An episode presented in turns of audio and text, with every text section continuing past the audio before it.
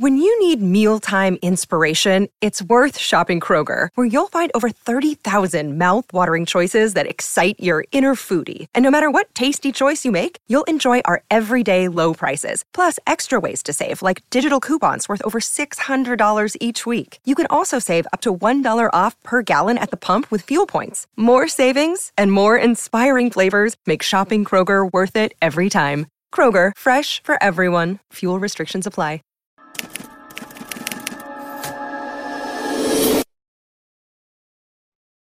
Algunas escenas de este programa han sido recreadas. Cuando una joven desapareció, su familia y amigos descubrieron su vida secreta. La persona nombrada políticamente tuvo un romance ilícito con un hombre millonario casado. Los investigadores sospecharon que su ex amante era el responsable, pero tenían poca evidencia física para sustentar esta teoría. Para poder llevarlo ante la justicia, el FBI tendría que ir encubierto y volver a poner a los hermanos en contra. La evidencia se acumula, no tienen sospechosos evidentes. El centro de comercio es bombardeado. Ted Kaczynski es arrestado.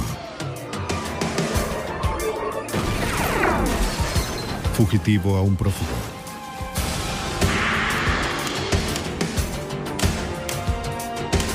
Los archivos del FBI. El poder es una responsabilidad y un privilegio. Pero en manos equivocadas el poder puede corromper, y especialmente en la comunidad legal. Para el exfiscal general adjunto del estado de Delaware, perder de vista su juramento de defender la justicia resultaría letal. Soy Jim Castron, exdirector del FBI en Nueva York. Cuando un abogado prominente trató de ponerse por encima de la ley, le correspondía al FBI probar que la justicia es ciega. Obsesión mortal. Filadelfia, Pensilvania, jueves 27 de junio de 1996. En el exclusivo restaurante Panorama, el prominente abogado de Delaware, Thomas Capano, separado de su esposa, cenó con su amante Anne-Marie Feggi, la secretaria del gobernador de Delaware. A pesar de la luz de las velas y el vino, su estado de ánimo era sombrío. Anne-Marie le dijo a Capano que quería terminar con la relación. Capano estaba molesto con su decisión.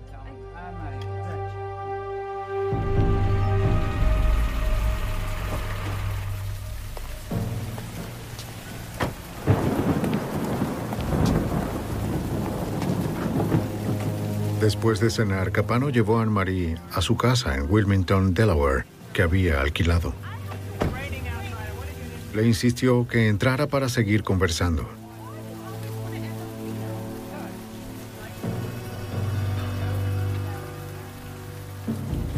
No quería que su romance terminara.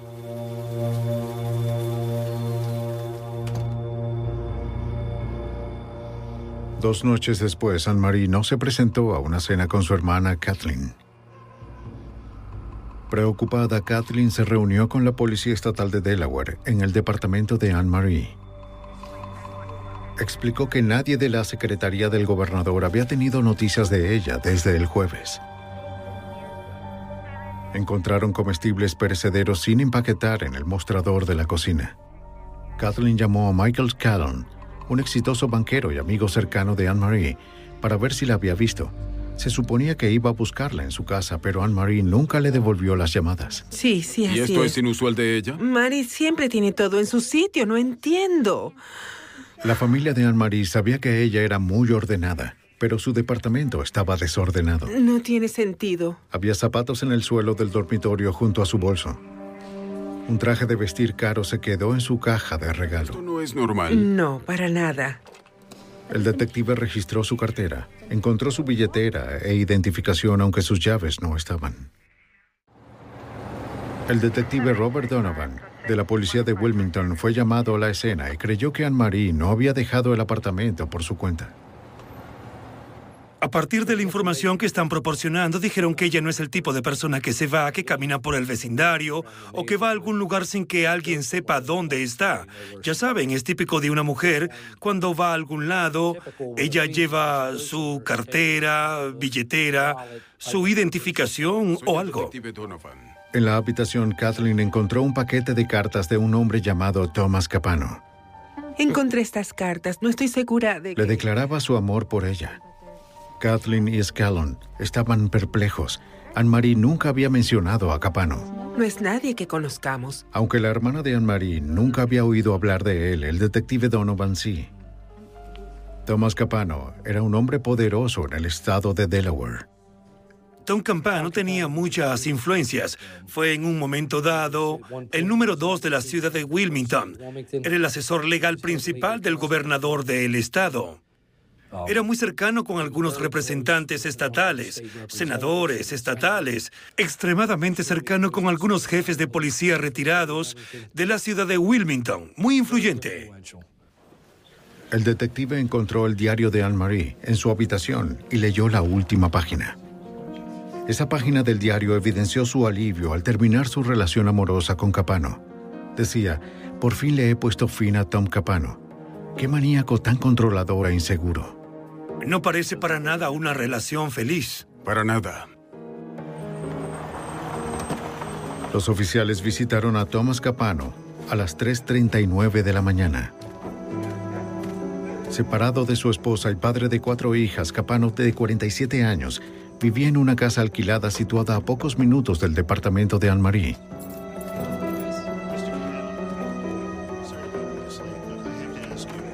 Capano confirmó que tenía una relación con Anne-Marie, pero afirmó que había terminado hace mucho tiempo.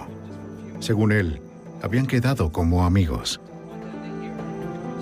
Le dijo a los detectives que cenó con ella el jueves por la noche en Filadelfia. Después la llevó a su casa para darle un regalo y algunos comestibles que necesitaba, y luego la llevó a su casa. Cuando se le preguntó, Capano afirmó que no había visto a Anne-Marie desde entonces, ni se sorprendió de que estuviera desaparecida. Capano explicó que Anne-Marie tenía el viernes libre. Tal vez había decidido irse de viaje el fin de semana. La describió como muy temperamental y a veces suicida. Le sugirió a la policía que esperaran hasta el lunes por la mañana, que probablemente aparecería en el trabajo. Entonces le preguntamos si ella, de hecho, estaba en su casa, ya sabes, y si tendría problemas con que revisáramos en su casa. Dijo que tendría un problema porque eh, sus hijos estaban con él el fin de semana y estaban arriba durmiendo. Sin embargo, Anne-Marie no se presentó a trabajar el lunes. Los investigadores regresaron a su edificio y hablaron con su vecina de abajo. ¿Puedes decirme algo sobre lo que ocurrió anoche? La vecina había estado afuera el fin de semana, pero recordó haber escuchado un solo par de pasos en el apartamento de Anne-Marie el jueves por la noche alrededor de las 9 y 45. Normalmente oiría tacones altos. Parecían más pesados de lo normal, posiblemente de hombre. No oyó nada más después de esa noche.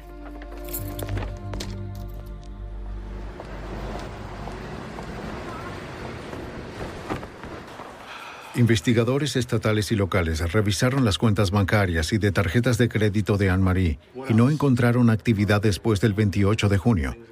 Los amigos y parientes informaron que no la habían visto ni oído hablar de ella desde ese día. Aquí. Al parecer, Thomas Capano fue la última persona que vio a Anne-Marie Feji. Ve al restaurante Panorama en Filadelfia y a ver si encuentra... Los investigadores viajaron a través de la frontera de Delaware hasta Pensilvania para corroborar la historia de Capano.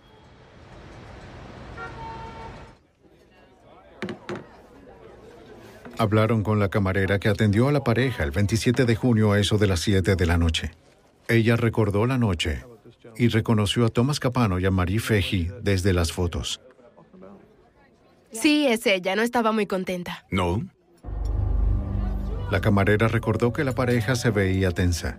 Anne-Marie habló poco y apenas tocó la comida. Después de que ella le entregó la cuenta a Capano, él se la pasó a Anne-Marie, quien firmó con su nombre en la factura. La camarera nunca escuchó nada de la conversación ya que la pareja dejaba de hablar cada vez que ella se acercaba a la mesa. Lo siento, es todo lo que tengo. ¿Ella lo firmó? Sí, así fue. Los investigadores se reunieron con varios amigos cercanos de Anne-Marie, quienes describieron un asunto ilícito que comenzó casi tres años antes. En 1993, Anne-Marie Feji, de 27 años, conoció a Thomas Capano en la oficina del gobernador. No, Tom Capano. Anne-Marie Feji. A pesar de su trabajo de alto perfil, quedó impresionada por el poderoso abogado y se sintió halagada cuando llamó su atención.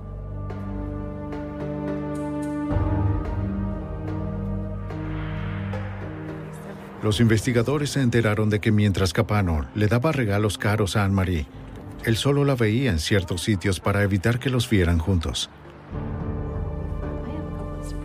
Sintió una fuerte atracción por el carismático hombre mayor, pero temía la desaprobación de su familia y mantuvo el asunto en secreto. Con el paso de los meses, Anne-Marie le dijo a sus amigos que la apariencia encantadora de Capano contradecía al hombre enojado y manipulador que era. Entendía el amor solo en términos de control. Le dijo a sus amigos que no podía confiar en él.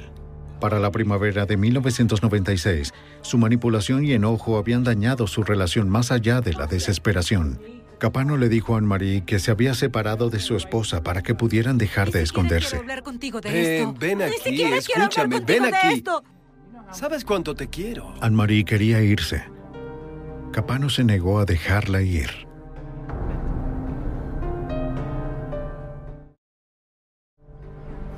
Los detectives se enteraron de que poco antes de que Anne-Marie desapareciera, comenzó a ver a Michael Scallon, a quien encontró solidario y estable. Era la relación que siempre había esperado.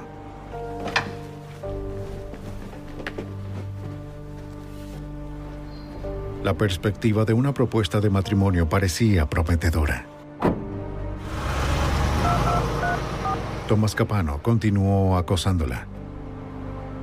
Anne-Marie le dijo a sus amigos que Capano la estaba acosando.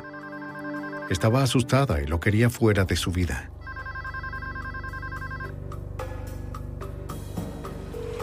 Capano se negó a aceptar el rechazo. A Tom Capano nunca le habían dicho que no. Pensó que podía controlar todo en su vida y todo en la vida de los demás. Finalmente, alguien, Anne-Marie Feji, se le enfrentó y le dijo que no, que ya ha tenido suficiente y Tom no podía soportarlo. La familia Feji publicó una recompensa de 10 mil dólares por información relacionada con la desaparición de Anne-Marie. Estamos aquí todos reunidos. Durante el fin de semana del 4 de julio, cientos de ciudadanos preocupados ayudaron a la policía a llevar a cabo una búsqueda masiva en un parque local donde Anne-Marie trotaba a menudo. Hasta el gobernador se unió a la búsqueda. Los que la conocen y aman a Anne-Marie. No encontraron rastro de la secretaria desaparecida. El caso se convirtió en una investigación federal desde que Anne-Marie, una residente de Delaware, fue vista por última vez en Pensilvania. El agente especial Eric Alpert de la oficina del FBI en Wilmington ofreció su ayuda. Me puse en contacto con Robert Donovan. Le pregunté si podíamos ayudarlo en algo. Dijo que sí. En ese momento obtuvimos registros telefónicos y de tarjetas de crédito. Con la ayuda del fiscal general de los Estados Unidos, Alpert aseguró los estados de cuenta de las tarjetas de crédito y los registros telefónicos de Thomas Capano y Anne-Marie Feji. El fiscal general adjunto Colin Connolly notó que Capano hizo una compra de 308 dólares en la tienda Wallpaper Warehouse justo dos días después de que Feji desapareciera. Me pareció extraño porque Tom Capano vivía en una casa alquilada, así que llamé al número de Wallpaper Warehouse. La persona contestó el teléfono y dijo, alfombras de base. De inmediato vi a Bob Donovan y ambos tuvimos la misma reacción. Dijimos, Dios mío, debió haberla enrollado en una alfombra. Los investigadores ahora creen que Thomas Capano mató a Anne-Marie Feji, pero necesitaban algo más que una corazonada para convencer a un juez de que había causa probable para una orden de registro en la casa de Capano. En julio de 1996, agentes y detectives locales se centraron en el abogado Thomas Capano. Sospechaban que era responsable del asesinato de su ex amante, Anne-Marie Feji. Dos días después de su desaparición, Capano había comprado una alfombra nueva. Para el fiscal general adjunto Colin Connolly, Esto levantó sospechas de que Capano había escondido el cuerpo de Anne-Marie en una alfombra y se lo había llevado de su casa. Hasta ese momento teníamos motivos probables para creer que Tom Capano había desempeñado un papel en la desaparición de Mary Feggi, pero lo que no teníamos era una causa probable para registrar su casa. Con la esperanza de establecer una causa probable para obtener una orden de registro, los investigadores se enteraron de que el ama de llaves de Capano había limpiado la casa cuatro días antes de la desaparición de Anne-Marie. Añadió que Capano canceló su servicio la semana siguiente, alegando que la casa no necesitaba limpieza ya que sus hijos no se habían quedado a dormir. El detective rápidamente notó la inconsistencia en la historia de Capano. La noche que fue interrogado en su casa, el abogado dijo que sus hijos estaban arriba durmiendo. Tres semanas después, el ama de llaves regresó a la residencia y notó algo que le pareció extraño. El sillón y la alfombra de la sala de estar habían desaparecido. En su lugar había dos sillas y una alfombra nueva. Esta simple observación le dio al fiscal general Colin Connolly todo lo que necesitaba para proceder. Cuando se combinan la alfombra y el sofá con la declaración de Tom Capano de que había llevado a Mary a su casa la noche del 27 de junio, y también con todas las otras pruebas que conocíamos sobre su relación, ahora estábamos armados con una causa probable para obtener una orden de registro de su casa. Connolly y el agente del FBI, Eric Alpert, prepararon una orden de registro de 37 páginas para la casa de Thomas Capano, en Wilmington, que fue entregada el 31 de julio de 1996. El detective Robert Donovan no sabía qué encontrarían, pero sí dónde buscar.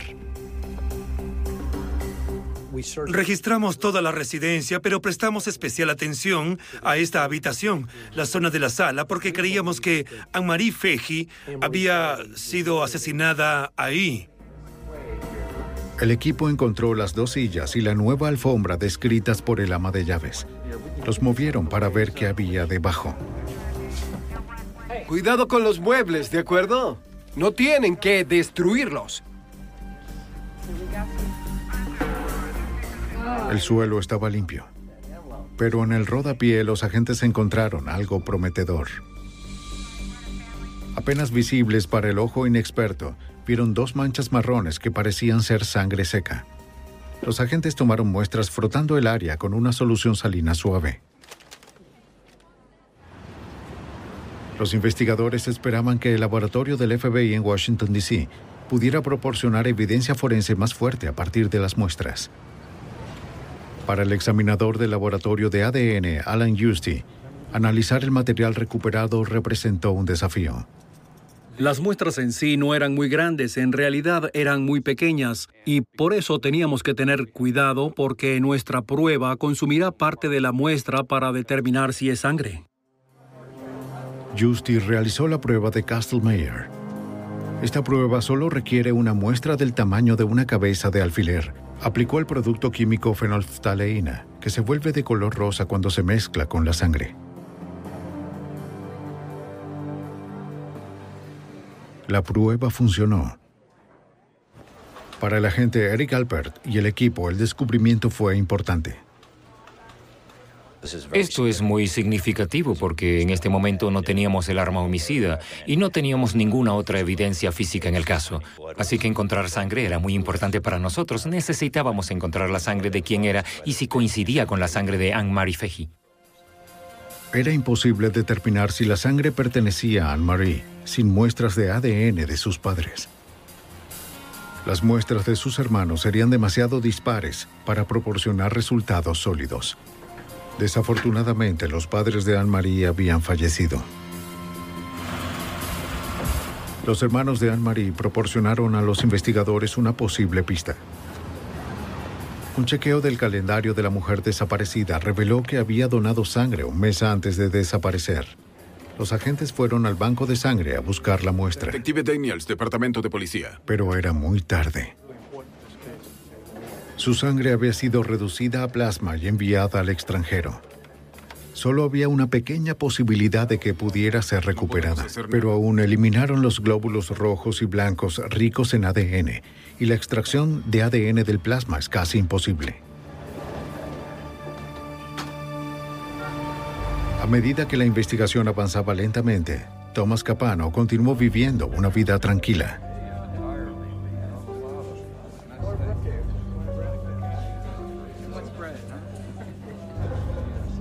Como el mayor de cuatro hermanos, siempre había sido el favorito de sus padres y el hijo que había logrado el éxito en todo lo que buscaba.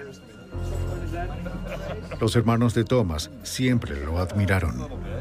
Jerry, el menor, había sido rescatado muchas veces por la experiencia legal de su hermano mayor.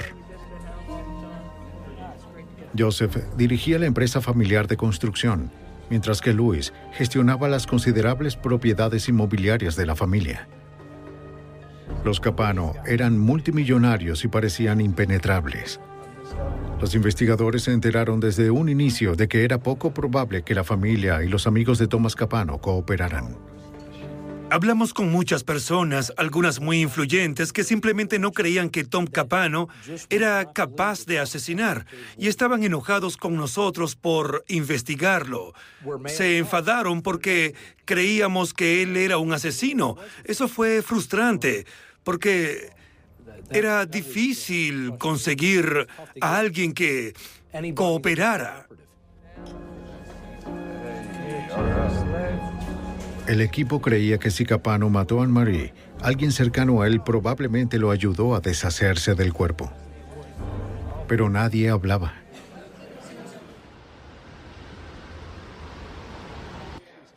Sin cuerpo, sin muestra de ADN, sin arma homicida y sin la cooperación de sus amigos, el caso federal contra Thomas Capano era débil.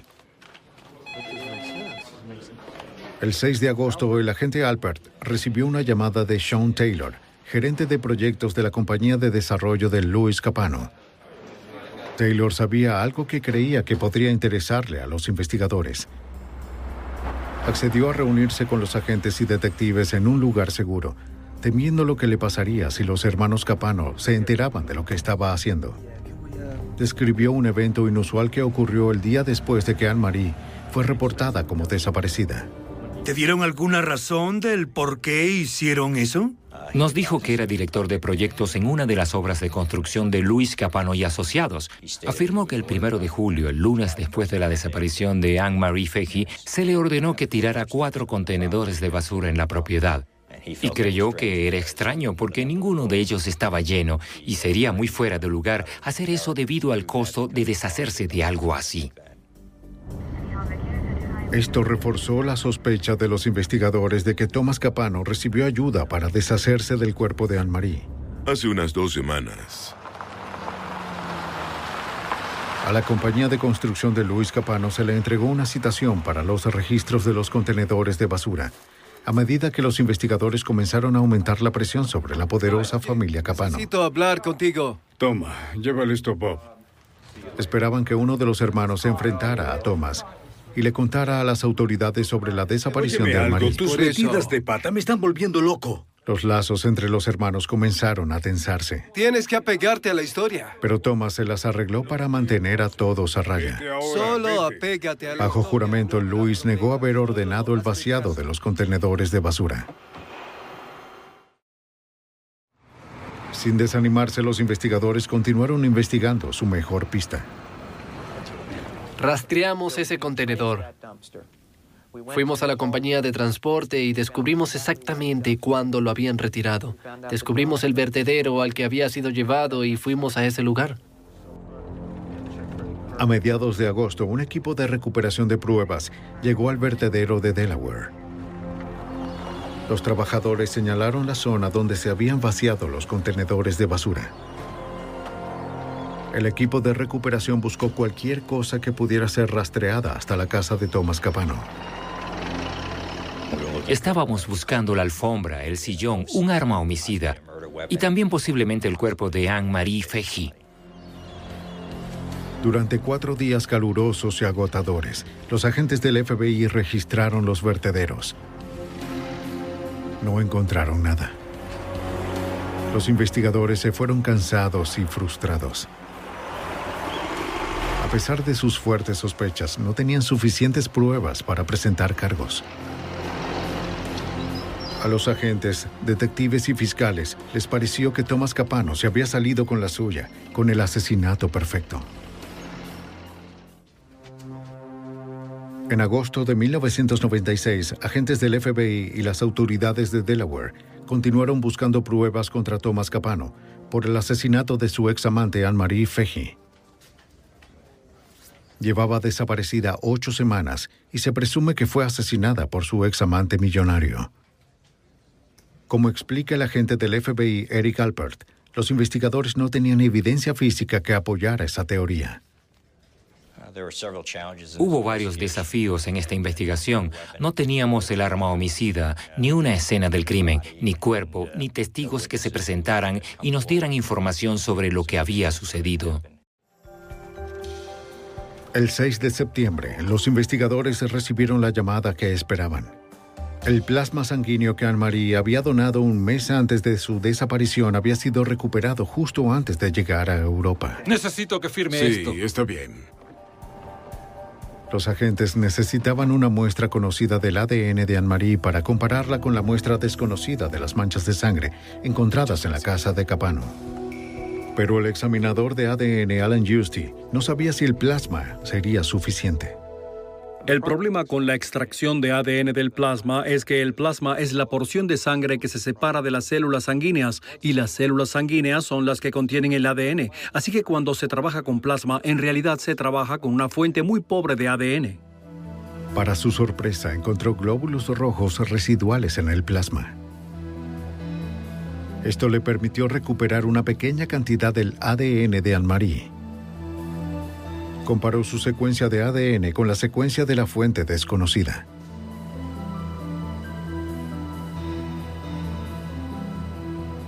Coincidían. Solo había una pequeña posibilidad de que las manchas de sangre en la casa de Capano no pertenecieran a Anne-Marie Feji.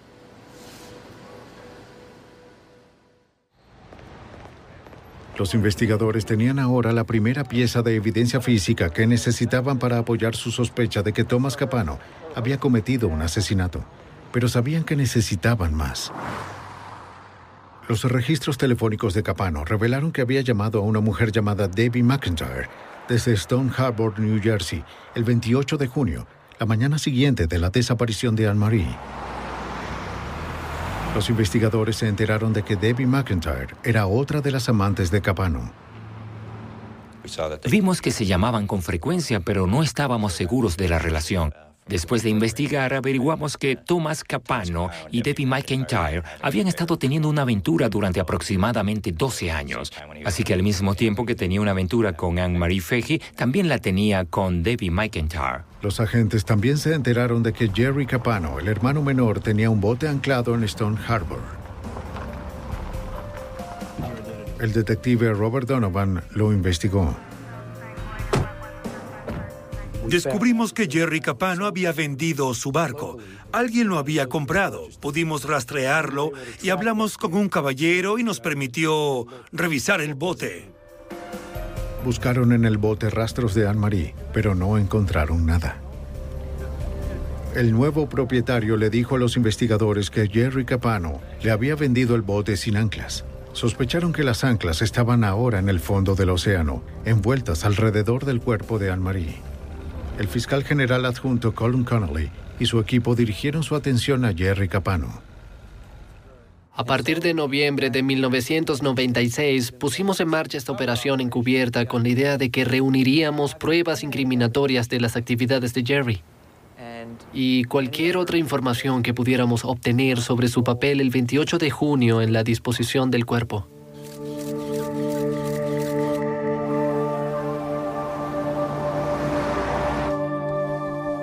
Si los agentes se reunieran suficientes pruebas para presentar cargos federales contra Jerry, podrían presionarlo para que hablara sobre el papel de su hermano en el asesinato.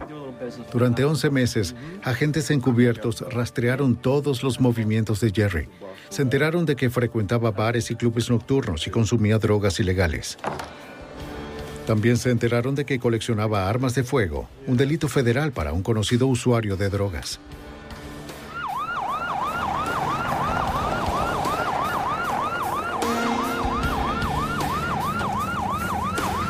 La noche del 9 de octubre de 1997, 15 meses después de la desaparición de Anne-Marie Feggi, el FBI, asistido por la ATF, allanó la casa de Jerry Capano. Para él fue toda una sorpresa. Un amigo con antecedentes penales estaba con él en el garaje.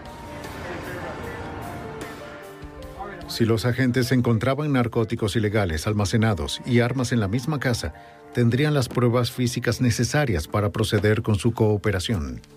Encontraron un pequeño arsenal de armas en el armario de la habitación del hijo de tres años de Jerry. El agente Albert registró la lavandería cerca de la cocina. Revisó toda la ropa de Jerry. La colección de rifles y pistolas de Jerry no era ilegal en sí, a menos que encontraran drogas ilícitas en el lugar. El agente Albert las encontró. Encontró cocaína y marihuana. Ahora los investigadores tenían lo que necesitaban para acusar a Jerry Capano por posesión de armas de fuego. También podrían imponer cargos por poner en peligro a los niños. No hicieron ninguna de las dos cosas. Los fiscales le ofrecieron inmunidad si Jerry testificaba contra su hermano Thomas. No creíamos que Jerry tuviera nada que ver con el asesinato de Mary Feggi. Solo creíamos que había participado en el encubrimiento y eliminación de pruebas. Y también sabíamos que era muy leal a su hermano. Casi veía a su hermano como una figura paterna. Pero al mismo tiempo tenía una esposa, tenía hijos, tenía una vida bastante buena, una vida a la que probablemente no querría renunciar para ir a la cárcel. Y esa era la carta que teníamos que jugar. Bueno, están todos en mi casa. Después de la redada, el FBI permitió que Jerry Capano considerara todo lo que estaba en juego. Tenemos que hablar, ya.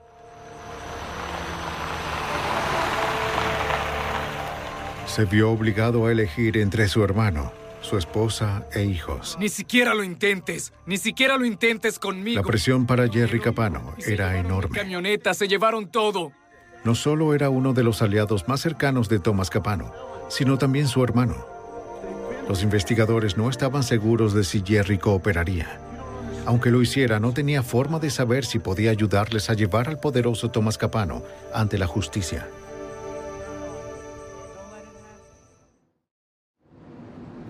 Un año y medio después de la desaparición de Anne-Marie Feggi, el 8 de noviembre de 1997, Jerry Capano pidió ver al FBI y al fiscal Colin Connolly. Las autoridades habían amenazado a Jerry Capano con cargos federales por posesión de armas de fuego si no cooperaba con la investigación. Sospechaban que Jerry había ayudado a su hermano Thomas Capano a deshacerse del cuerpo de Anne-Marie en el Océano Atlántico. Con un abogado a su lado, Jerry relató su participación en el incidente. Comenzó meses antes de la desaparición de Anne-Marie, el 28 de junio. ¿Estabas ahí? A principios de 1996, su hermano Thomas acudió a él con un problema. Jerry le dijo al agente Eric Alpert que no sabía que Thomas le había mentido. En febrero de 1996, Thomas Capano se dirigió a este hermano Jerry y le dijo que estaba siendo extorsionado, que alguien estaba amenazando a sus hijos. Le pidió que le consiguiera dinero para pagar al extorsionador. También le pidió a Jerry un arma y le dijo que podría necesitar la ayuda de Jerry algún día con el bote para deshacerse del cuerpo del extorsionador. Recibí una llamada. Jerry le dio a Thomas 8 mil dólares y el arma que pidió. Thomas le devolvió el arma un mes después y le dijo que el dinero fue suficiente, que no necesitaba el arma después de todo.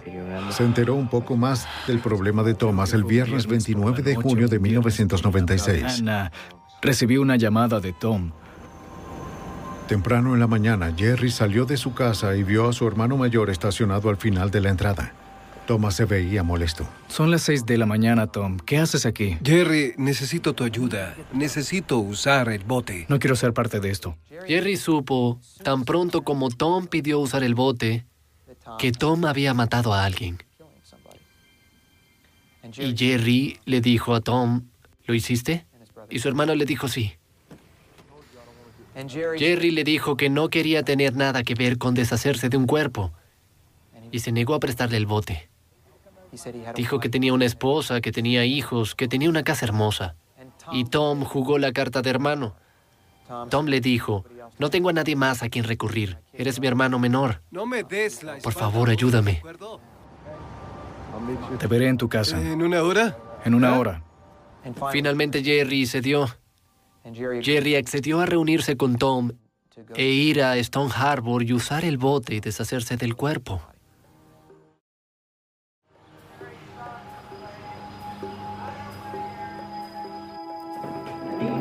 Ya en la casa se encontraron en el garaje donde Thomas le pidió a Jerry que le ayudara a cargar una nevera pesada en su camión. Nunca abrió la nevera, pero Jerry creía que el cuerpo del extorsionador estaba ahí. Muy bien, vamos por la... Solo quedó la alfombra. ¿Qué vas a hacer con esta alfombra? Jerry le dijo a su hermano que no la llevara al bote porque probablemente no se hundiría. Sí, vamos. Cuando llegaron a Stone Harbor, Nueva Jersey, llevaron la nevera por el muelle a plena vista. Era una nevera común usada por los pescadores en la marina, lo suficientemente grande como para llevar un amplio suministro de cebo. Nadie pensaría mal sobre dos hombres que llevaban una nevera pesada a un bote.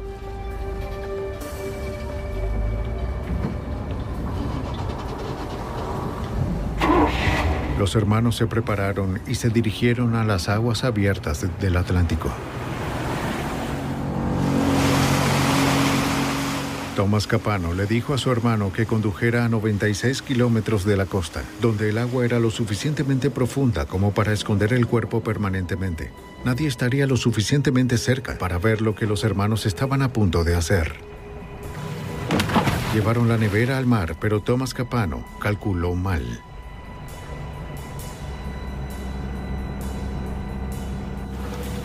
El ataúd improvisado flotó. Thomas le ordenó a Jerry que le disparara a la nevera para hundirla.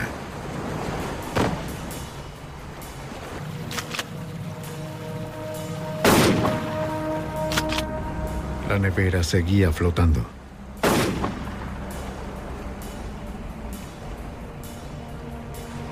El abogado la recuperó y decidió hundir el cadáver solo.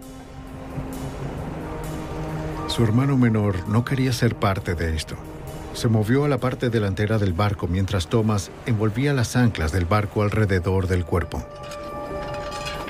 Lo que Jerry Capano vio después fue crítico para el detective Robert Donovan.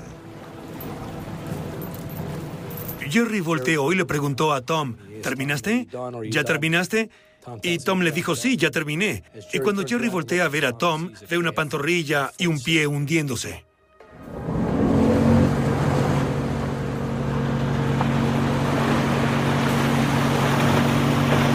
De regreso a Stone Harbor, Thomas Capano desarmó la nevera y esparció sus partes en el océano. Em, Tom dijo que necesitaba que volviera a la casa, que él tenía algo más que hacer y necesitaba mi ayuda. El trabajo no estaba terminado. Envolvió su tobillo con Su hermano necesitaba deshacerse de más pruebas. Tom le dijo, necesito tu ayuda para deshacerme de este sillón. Jerry ve una mancha en el sillón que estaba justo a la altura de los hombros, una mancha grande. La describió como una mancha de sangre del tamaño de una pelota de baloncesto. Haz algo al respecto. Los investigadores creen que la mancha fue causada por un disparo fatal en la cabeza de Anne-Marie.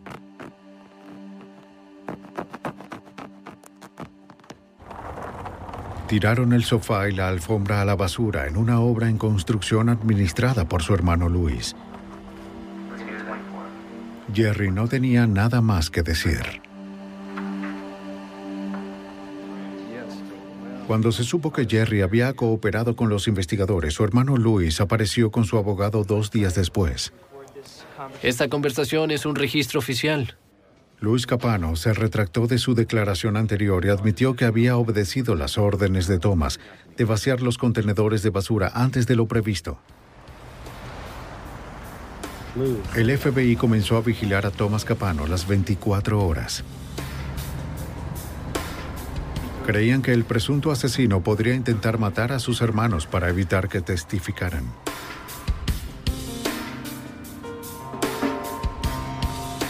Menos de una semana después, el 12 de noviembre de 1997, el equipo de vigilancia observó a Thomas y a su hermano Joseph cargando maletas en una camioneta.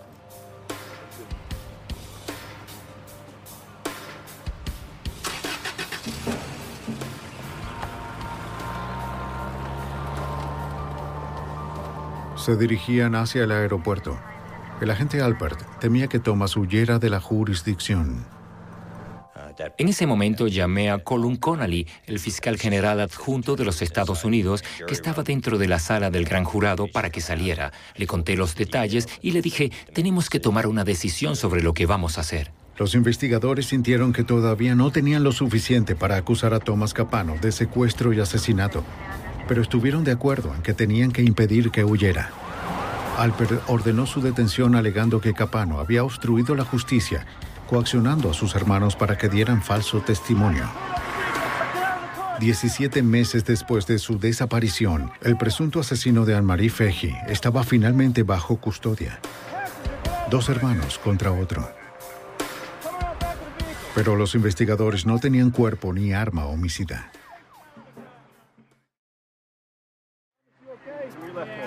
El 12 de noviembre de 1997, el FBI arrestó al prominente abogado de Delaware, Thomas Capano. Era el principal sospechoso del asesinato de Anne-Marie Feji. Su hermano menor, Jerry, dijo que Thomas había tirado el cadáver al Océano Atlántico.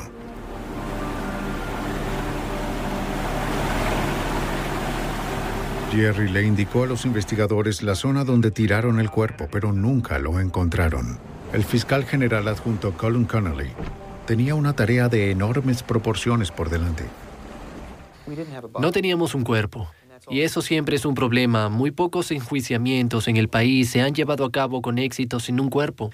Y en Delaware, antes de este caso, solo había habido un caso procesado sin un cuerpo y resultó con una sentencia absolutoria. La única evidencia física que tenían contra Thomas Capano eran dos manchas de sangre de Feji encontradas en su sala de estar. Mientras los investigadores preparaban el difícil proceso, el agente especial Eric Alpert descubrió algo que podría fortalecer su caso. Recibimos una llamada telefónica de un individuo que dijo que había encontrado la nevera flotando en el océano el fin de semana del 4 de julio de 1996 y le pedí que describiera con más detalles a la nevera y me dijo que a la nevera le faltaba una tapa y que tenía un agujero de bala. La pista parecía prometedora. La persona que llamó leyó un artículo sobre el arresto de Capano que reportó que una nevera fue usada en el crimen. Pero la historia nunca mencionó que faltaba la tapa o que una bala la había perforado. Alpert inmediatamente condujo hasta Bay City, Nueva Jersey, para comprobar la pista.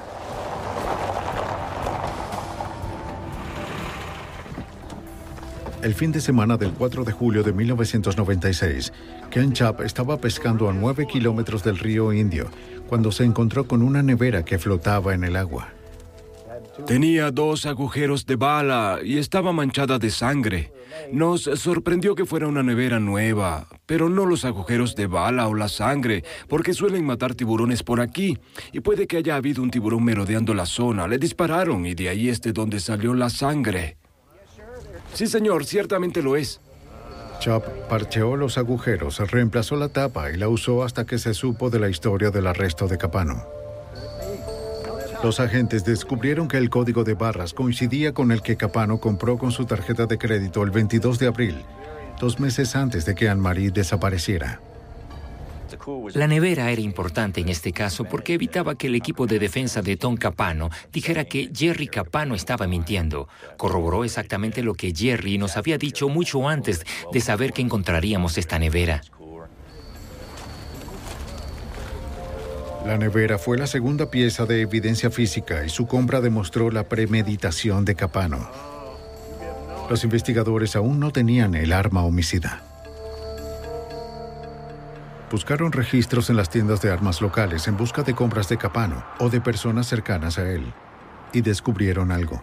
Los investigadores descubrieron que la amante de Capano, Debbie McIntyre, había comprado una vereta calibre .22 el 13 de mayo de 1996, seis semanas antes de que Feji desapareciera. Interrogaron a McIntyre. Fingió que su relación con Thomas Capano era más casual de lo que realmente era. Puedes pasar años en la cárcel. Connolly le preguntó si Capano tenía un arma. McIntyre lo negó. No, no. Yo... Le pregunté, ¿tienes un arma? E inmediatamente su comportamiento cambió. Empezó a sonrojarse, se puso muy nerviosa. Era evidente que estaba mintiendo y nos contó esta historia fantástica sobre comprar un arma y luego tirarla a la basura. Y le preguntamos si alguien sabía que había comprado esa arma y nos dijo, una persona. Y era Tom Capano. Connolly señaló que si McIntyre le suministró el arma a Capano, ella había cometido un delito grave.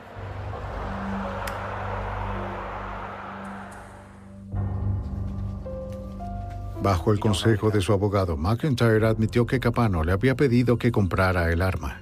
Sí.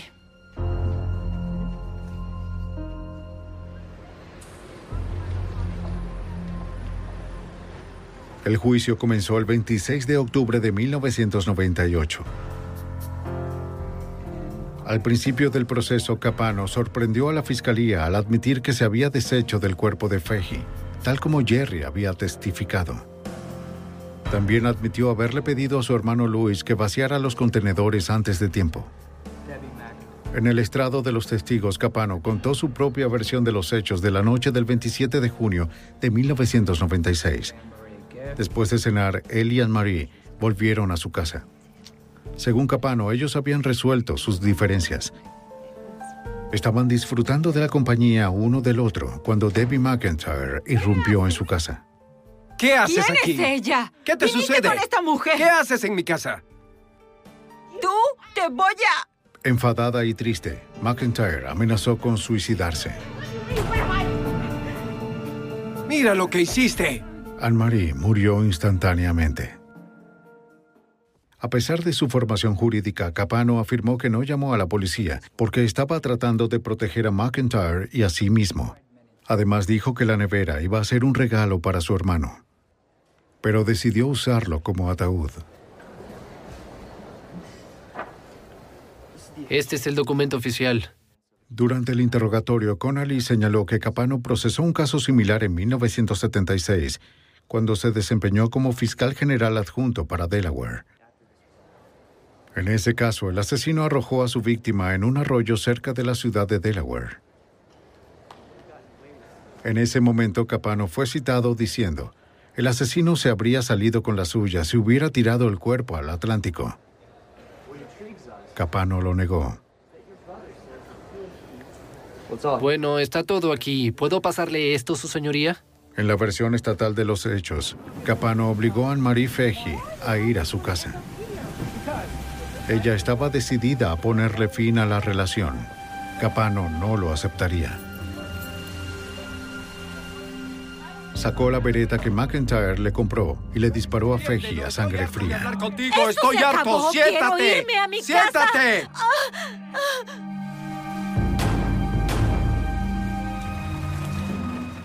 Luego la metió en la nevera. Aproximadamente a las 9 y 45 de esa misma noche, entró en el apartamento de Anne-Marie con comestibles frescos y el nuevo traje de pantalón que ella nunca se pondría. Trató cuidadosamente de cubrir sus huellas como lo había planeado durante meses. El 17 de enero de 1999, el jurado emitió un veredicto. Señor Foreman, el jurado tiene un veredicto. Sí, su señoría, lo tenemos. Por favor, de pie. Basado en el testimonio de su hermano, la evidencia de sangre y la nevera recuperada, el una vez prominente abogado y millonario Thomas Capano fue encontrado culpable de asesinato en primer grado. Pudimos reafirmar la fe de mucha gente en el sistema judicial. Ahora el sistema funciona. Creo que hemos hecho justicia. Tengo una muy buena relación con la familia Feji. Así que creo que no solo hemos sido capaces de hacer justicia, sino que también les hemos dado todo el consuelo que se merecen, dada la tragedia que tuvieron que sufrir.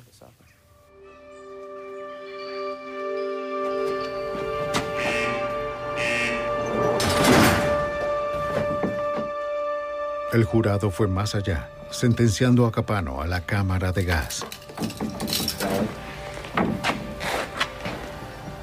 Era la primera vez en la historia de Delaware que un acusado había sido encontrado culpable de un crimen capital sin un cuerpo o un arma homicida. Capano ahora está en el corredor de la muerte esperando apelar.